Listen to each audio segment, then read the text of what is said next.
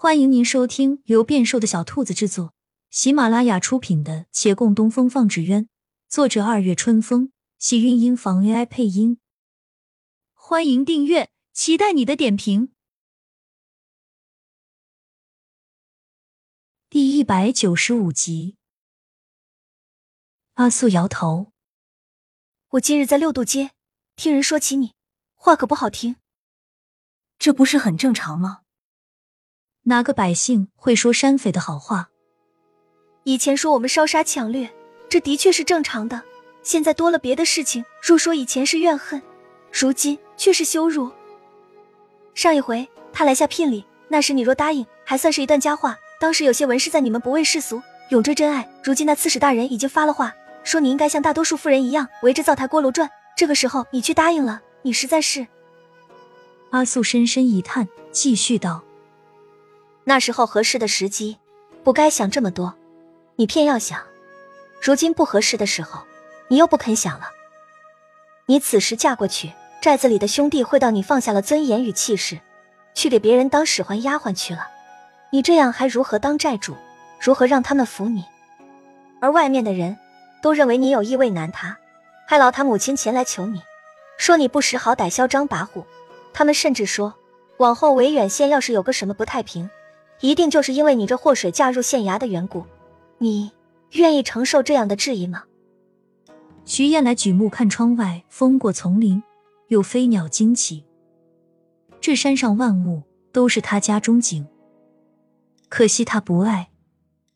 他莞尔道：“我不是高飞的燕，我是檐下的燕，该依附朱堂前。”阿素见劝不得，默默裁衣。在他身边多年，知他向来不是心有天地之人。他能做到寨主之位，凭的是本事，不是气魄。他很多事情都害怕，时常觉得不安，内心甚至比那些深闺小姐们脆弱。他这样的人，要么该生于权贵家，受诸多下人仰望的尊敬，叫他内心不再怯弱；要么该嫁入平凡百姓家，受一人平等的宠溺，叫他不再缺乏安全感。可她身在土匪窝，还偏要嫁给为官者，这婚事不受百姓们欢迎，说是风光大嫁。可大红花轿进了维远县，就肃然冷清了下来，没人欢呼，没人高兴。那丝弦响在长街，轿子里的人似乎听到了回声。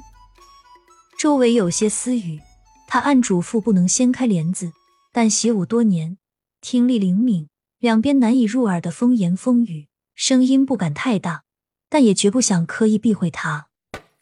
也听得有人暗搓搓丢菜叶子、摔鸡蛋。李慕言乘马在最前方，迎亲队伍甚长，两人相隔较远。那些人动作不大，只冲着轿子来。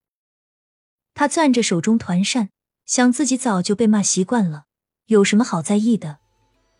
可他管不住自己，偏能听到那些声音，还听得无比清晰。轿子慢慢前行。丝弦之声依旧回荡，像是深夜中走在望不到前方的长路，耳边不断出传来这悠悠的声响。明明是欢喜的曲调，却叫人无端心沉。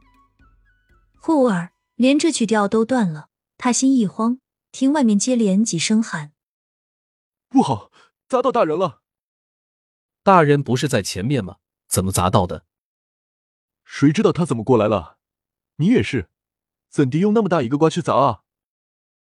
我我还是赶紧跑吧。又听有人叫：“不好了，大人被砸晕了！”快救大人！就说嘛，这女匪是个祸水。他顾不上那些嘱咐了，掀帘子下轿，还没看清李慕言在哪里，忽被媒人劈头盖脸的指着脸：“哎呀，心腹不可脚沾地，你这不吉利啊！”将来要给夫家带来灾难的。他连忙又钻回轿子里，余光瞥见了李慕言，周边有许多人围着，大抵用不着他担心。才跨进轿子，听媒人嘀咕：“楚都已出来了，现在进去又有什么用？”他听到了，也只能当作没听到。没了新郎官在前引路，但轿子还是得抬进县衙。也没人拜堂，一切都省了。入了县衙大门，白子帐也没去，直接到了新房中。李慕言被送去医馆，到天亮才回来，但不是自己回来的，他还没醒，被衙役和一些百姓们抬着，旁边跟着好几位大夫。听说不只是被砸了一下，也怪他连日操劳，休息不足。大夫说问题不大，但他既然在睡着，就不要急着叫醒，让他好好休息一下。县衙上下放了心，李老太太来看新媳，带她在院子里散步。他转了一圈，才想起来，昨夜没看清楚，我方才是从正厅出来的。我记得这以前不是您住的吗？慕言平日里住在三堂旁的侧屋内，这后边没安排住处。平日是我一人住，如今你来了，我把我先前住的正厅给你们，我搬到侧厅去了。这，这是应该的。老太太拉着他手道：“不过衙役们习惯了，早上还是把慕言送到了他原先的住处。你夫妻二人新婚就分开，委屈你了。”等他醒来，我一定要他好好补偿你。对了，你们还未拜堂，按理说婚事未成，醒来后咱们给补上。亲亲小耳朵们，本集精彩内容就到这里了，下集更精彩，记得关注、点赞、收藏三连哦，爱你！